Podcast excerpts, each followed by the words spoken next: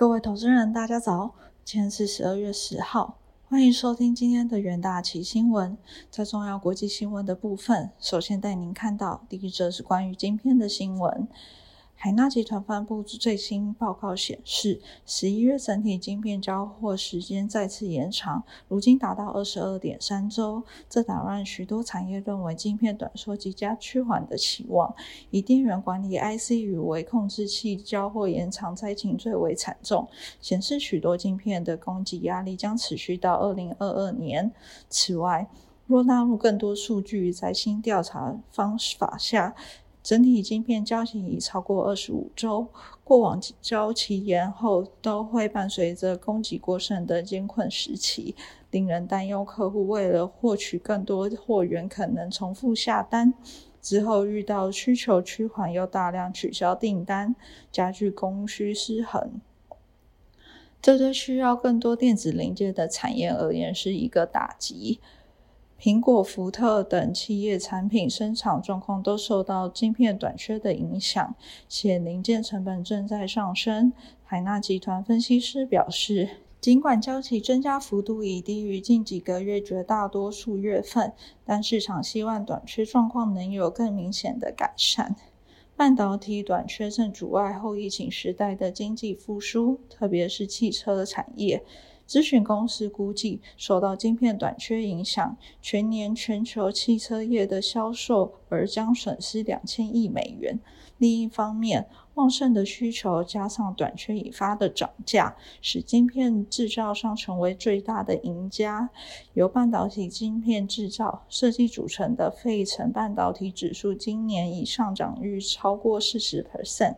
表现大幅优于标普五百指数。第二则新闻来看到全球经济的消息，摩根大通在展望报告中表示，新的疫苗和相关疗法将于推动强劲周期性复兴、全球流动性回归以及压抑的消费者需求释放，并表示，二零二二年将是全球经济全面复苏的一年，将会是疫情结束的一年。也是恢复到疫情爆发前的正常经济和市场状况的一年。由于各国复苏脚步步伐不一致，也不全面，并且常因新型的变种病毒和口花时的复苏中断，因此仍有许多工作要做。摩根大通还指出，随着持续的经济复苏，市场将会开始适应资金紧缩的环境。不过，过程当中恐会带来波动，将因此成为纳斯达克等高估值市场的逆风。标普五百指数将于二零二二年底上涨近八 percent 至五零五零点，新兴市场股票则预期飙升十八 percent。美国十年期公债值利率将会升至二点二五 percent。第三则新闻来看到加拿大的消息，加拿大央行将基准利率维持在零点二五 percent 不变，一如市场预期。虽然警告欧米克将为经济复苏带来更多的不确定性，央行仍然维持最快明年四月首度升息的前瞻指引。央行声明指出，近期数据显示。Q 四经济动能相当强劲，就业增长带动就业率重回疫情前的水准，但也警告 Omicron 将具供应链瓶颈，并减少部分服务业需求，从而使经济成长承压。此外，考虑到全球供应限制可能要还要一段时间才能缓解，央行预估通膨率将在明年上半年维持高位，并在下半年回落至目标水准。央行重申，利率将保持在低的水平，直到经济疲软态势获得吸收，并实现两 percent 的可维持通膨目标，预估最快二零二二年中完成。因担忧供给链中断推升通膨，加拿大央行十月宣布结束 QE，成为首个结束缩减购债的主要央行，并加快了升息的时间表。市场预估加拿大央行明年将升息五次，且于明年一月首次升息的几率超过五十 percent。接下来看到国内新闻的部分，首先是国内行情。尽管美股三大指数周三上涨，不过随着外资数据报告降平多家半导体大厂，台股九日追加意愿稍显不足，一度翻黑。中场在台子前拉抬下翻红上涨零点六四 percent，收在一万七千九百一十四点一二点，站稳所有均线，成交量为三千一百九十八亿元，较昨日收敛。全指股今日走势分歧，台积电随着外资维持加码平等，股价居盘上，站稳六百元大关。联发科连日涨多，下跌近一 percent。红海涨一 percent，联电则受利空冲击，重挫近四 percent，一举贯破所有短均，领跌大盘。台达电受惠十一月营收亮眼，逆势上涨三 percent，扮演撑盘要角。观察资金流向，电子成交比重维持六十一 percent，航运也达二十四 percent，金融、保险、化学、生技与医疗、钢铁则各约一到二 percent。依涨跌幅来看，航运再度起航，涨幅达二 percent 以上，居冠十九大类股。今日盘面焦点为航运类股，航空双雄。华航、长荣航整理后再上攻，分别强涨三 percent 与五 percent。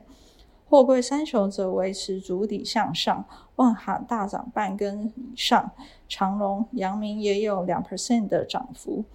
展望台股，由于台湾今年以基本面加加上市场表现稳健。资金近日不断涌入台湾，台股量能也放大，市场看好在年底做账行情带动下，加上各家法说释出正面消息，台股仍有高点可期，并持续关注新病毒带来的风险。接下来进入到三分钟听股期的部分，首先关注到宏达电期货，宏达电十一月营收为四点六三亿元。月成长率为三十二点四一 percent，半年成长率为负十六点六三 percent，累积前十一月营收成长率为负九点八九 percent。除了与明泰、云达合作建构五 G 专网搭配 VR 装置外，近期新一代 HTC 真无线蓝牙耳机 Plus 已开始于网络商店贩售，抢攻国内年货商品商机。十一月 VR 专制已开卖，宏达电十一月营收增长亮眼，其价周是中场上涨零点六二 percent，连日黑 K 做收压于十日均线，但近期走势呈现下档有撑，维持高档区间整理。提示关注到合金期货。合金受益于 IDM 厂车用晶片需求增强，带动细晶圆强势出货。十一月营收达到九点八八亿元，年成长率为四十七点三 percent。国内研究机构表示，上海合金复工顺利，因应车用电子功率需求，预估将产能从二十万片提升到二十五万片。加上六寸与八寸产品于今年下半年换约调价，明年合金获利可期。第四季为传统淡季，但客户需求强劲，才能维持满载，加上涨价效益发酵，营收可期。合金短线涨多后呈现拉回修正，其价周是中场下跌四点零五 percent。再来关注到友达期货。电视厂商调高库存，导致消费型电视票价下跌，但商用笔记型电脑需求下档有撑，加上大型显示器需求持稳，使得友达十一月营收为三百零八亿，